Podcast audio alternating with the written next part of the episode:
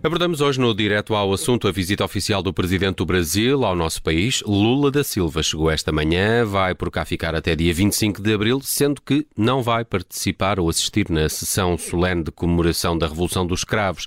Esta, de resto, é uma visita já envolta em polémica depois de posições assumidas pelo Presidente brasileiro em relação à guerra na Ucrânia.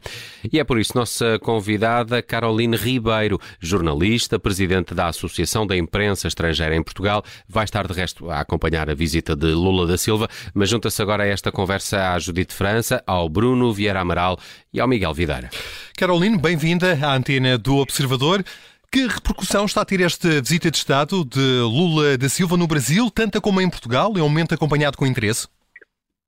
Olá, pessoal, boa tarde. Olha, eu vou desde já pedir desculpas se o som não estiver muito bom, é porque eu estou agora aqui no Hotel Tivoli, onde o presidente Lula e a sua comitiva estão hospedados. Aqui está uma loucura, não é? Como a gente diz assim no Brasil, muitos jornalistas, muita segurança. Então, estou tentando encontrar aqui um cantinho para vos ouvir melhor e para conseguir participar. É, de fato, uma visita que tem muita repercussão, não é a primeira visita do, do presidente neste mandato à Europa e começar por Portugal ah, é um bom sinal, é um sinal que eu acho que mostra que essa relação entre Brasil e Portugal volta de fato a um patamar de muito destaque, ah, não só pelas perspectivas, claro, de negociações ah, econômicas, políticas, mas também pela, pela história que nos une, não é? Ah, e de fato começar por aqui, no momento em que o Brasil ainda vive as suas polêmicas, não é? E principalmente agora também com algumas questões internas de governo, de política, de economia, faz com que essa viagem tenha muito interesse e muita repercussão, não só no Brasil, mas aqui também, né, dentro do contexto português. Hum. Ao contrário do que estava previsto, um, o presidente brasileiro não vai assistir à sessão solene de comemoração do 25 de Abril. Dizem que é uma questão de agenda, de compromissos. Um, é, é uma forma de esvaziar a polémica que se gerou com a possibilidade de Lula discursar na celebração uh, do 25 de Abril no Parlamento? Ah, eu acho que sim. Eu acho que talvez houve uma reflexão interna, não é, para tentar minimizar o que poderia ser algo extremamente constrangedor. Imagine, ah, se Lula estivesse mesmo na sessão principal do 25 de abril, ele estaria dentro da, da Assembleia sentado, obrigado a ouvir as intervenções que vão ser feitas, e claro, nós sabemos que há deputados que se manifestaram muito veementemente contra a presença dele. Então, seria uma situação extremamente constrangedora. E eu penso que houve sim essa reflexão de maneira a tentar minimizar esse impacto negativo na imagem. A solução arranjada foi, então, tê-lo na Assembleia num sentido de recepção a um chefe de Estado, o que eu considero que é é normal e, e faz sentido, mas esvaziar essa, essa polêmica de fato, evitar que ele esteja na sessão principal foi uma decisão talvez interna aí e a agenda sempre resolve como desculpa, né? A agenda sempre serve para dizer, ah, infelizmente por motivos de agenda não vai dar.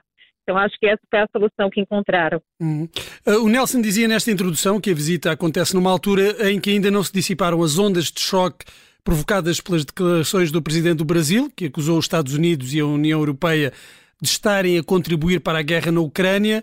Houve uma reação indignada do, no Ocidente e no Brasil. Qual é que foi a, a reação a, mais forte?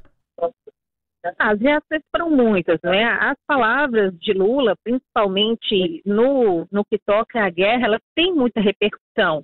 Porque, bom, porque ele é um líder, para já a gente precisa, a gente precisa reconhecer, eu acho que um ponto importante. As declarações dele são infelizes, na minha, pela minha análise, na minha opinião, porque não se pode colocar nesse momento dar o mesmo peso de culpa ou de responsabilidade para os dois países envolvidos. A gente sabe que a guerra existe porque um país, que é a Rússia, tomou a decisão de invadir um outro país, independente e soberano, que é a Ucrânia. Então, com relação a isso, não há argumento.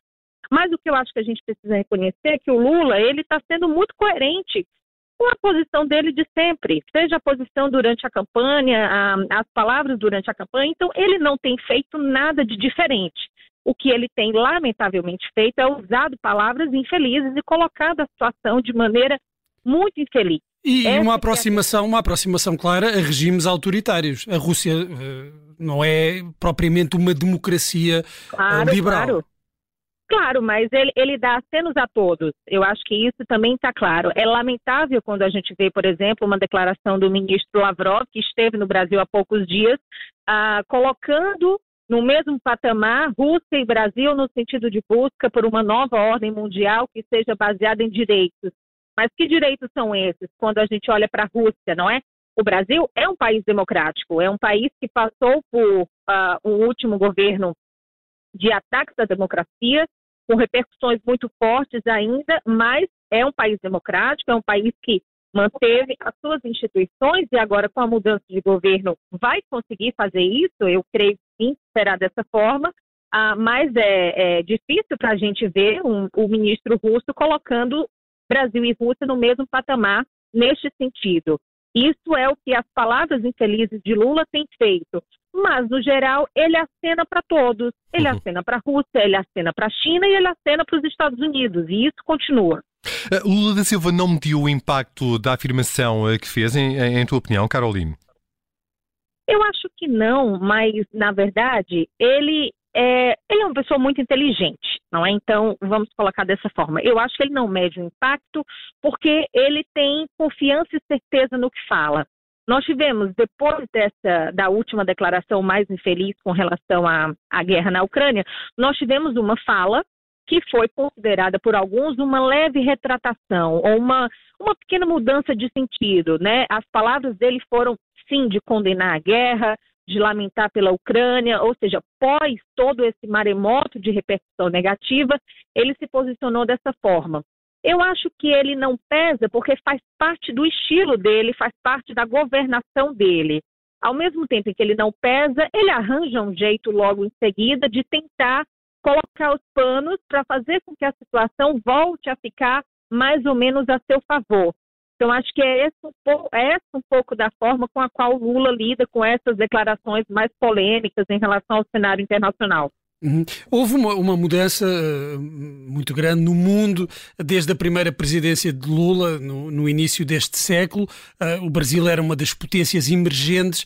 Uh, será que Lula ainda está a pensar o, o, Brasil, o lugar do Brasil no mundo, nesse início de século em que Brasil, Rússia, China faziam este novo bloco de potências emergentes?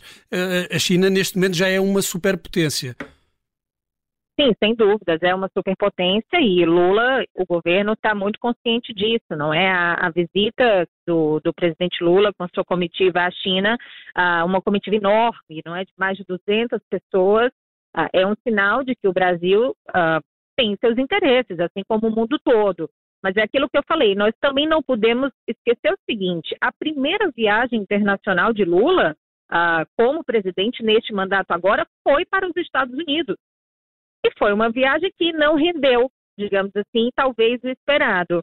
É tanto que pós-China, não é, depois de ter conseguido diversos acordos e de ter tido uma repercussão internacional, porque também Xi Jinping tem recebido todos os líderes europeus no momento, não é? A gente está numa, numa sequência em que todo mundo está passando pela China Uh, logo em seguida, a passagem de Lula, por exemplo, Joe Biden solta que agora vai abrir 500 milhões de dólares para a Amazônia.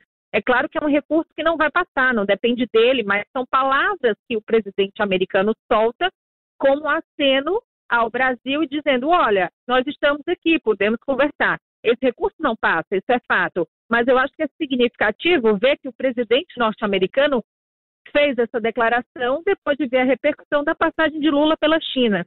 O Brasil está num momento completamente diferente. O país é outro, o cenário mundial é outro. O Lula teve o primeiro governo no momento em que a, a capa, não é? A gente tem muito esse simbolismo. A capa da revista The Economist colocava o Brasil aquele foguete disparado de crescimento e foi um período de muito crescimento mesmo, mas agora, não só pela guerra, mas pelas próprias questões externas do Brasil, o nosso país é outro. O nosso país tem imensas dificuldades, com índices de pobreza absurdos, com inflação, com dificuldades fiscais que Lula ainda tem que resolver com a sua equipa. Ah, portanto, eu penso que essa articulação da política externa, que é o que nós temos visto nos últimos tempos, da parte de Lula e de seu governo agora, são articulações que levam em conta interesses para que o Brasil se desenvolva economicamente, tentando manter aquela postura de neutralidade, principalmente face à guerra. E é por isso que eu digo que ele acena e ele acena para todos. Hum. Uh, uh, Caroline, uh, do conheces do perfil de, de Lula da Silva toda esta polémica, nomeadamente o facto de quando chegar ao Parlamento vai ter de alguns partidos alguma hostilidade. Uh, achas que isso é um motivo de preocupação para o Presidente do Brasil? Não, eu acho que não. Uh, o Lula, antes de tudo, é um, é um trabalhador, não é? É um líder sindical, é um homem que viveu os seus momentos de manifestações, de protestos, não é? De luta então, é uma pessoa que entende muito uh, que a democracia é feita dessa forma. Então, eu penso que para ele não deve ser uma preocupação, eu acredito que ele deve encarar isso como um momento vivo da democracia portuguesa, não é? Que tem os parlamentares e a sociedade têm o seu direito de se manifestar. É claro, como nós falamos há, já atrás há alguns minutos, a reflexão, talvez, que foi feita para esvaziar um pouco essa polêmica, especificamente ligada ao 25 de abril, é importante, foi tido em consideração e eles arranjaram um jeito, mas não me parece que haja qualquer, qualquer é, preocupação mais intensa. Ele vai ter encontros com Marcelo Rebelo de Souza, o presidente, amanhã, com Antônio Costa. Eles costumam todos levar esses momentos juntos de uma maneira muito amigável, uh, sempre com um clima muito positivo que eu acho que é também esse o clima que as lideranças portuguesas um, ah, querem passar, então acho que vai ser mesmo uma agenda muito positiva e festiva no fim das contas. Carolina, eh, temos assistido nos últimos eh, meses a uma clivagem muito grande entre apoiantes de Lula da Silva e do ex-presidente eh, Jair Bolsonaro. Isto está a ter algum reflexo na forma como a comunidade brasileira a viver em Portugal está a receber esta visita de Lula? Sim, a, a, comunidade brasileira residente aqui em Portugal, ela está sempre ah, acompanhando tudo muito de perto. Um, essa, essa, essa intensidade né, e divergência de opiniões e divergência de ideologias e pensamentos é algo que se intensificou no governo Bolsonaro e continua agora. Então, aqui nós temos, ah, por exemplo, previsão de atos em apoio à presença do presidente Lula no parlamento no 25 de abril. Ah, também há mobilizações para atos contra a presença de Lula. E por parte então, da comunidade brasileira? Por parte da comunidade brasileira também, que uhum. acaba aderindo, não é? Que acaba se ligando uh, e encontrando espaço nos apelos que nós sabemos que existem aqui em Portugal da extrema-direita, não é? Que é principalmente quem capitaneia essa voz contra a presença dele no momento. Uh, portanto, eu acho que a, a, comunidade brasileira aqui em Portugal é um reflexo de tudo que a gente vê dentro do Brasil, não é? A gente consegue encontrar de tudo, uh, as mesmas preocupações, inclusive, porque quem mora fora não está não está distante, não é? Por mais que esteja fora do país, e acaba que é também um reflexo, uma amostra do que a gente vê que acontece no país. Caroline Ribeiro, muito obrigado pela tua presença neste direto ao assunto da Rádio Observador e pela tua análise a esta visita oficial do eh, Presidente do eh, Brasil a Portugal, uma visita de cinco dias do pessoal aqui no estúdio da Rádio Observador em Alvalade. Um beijo e um abraço. Outro para vocês também. Bom trabalho.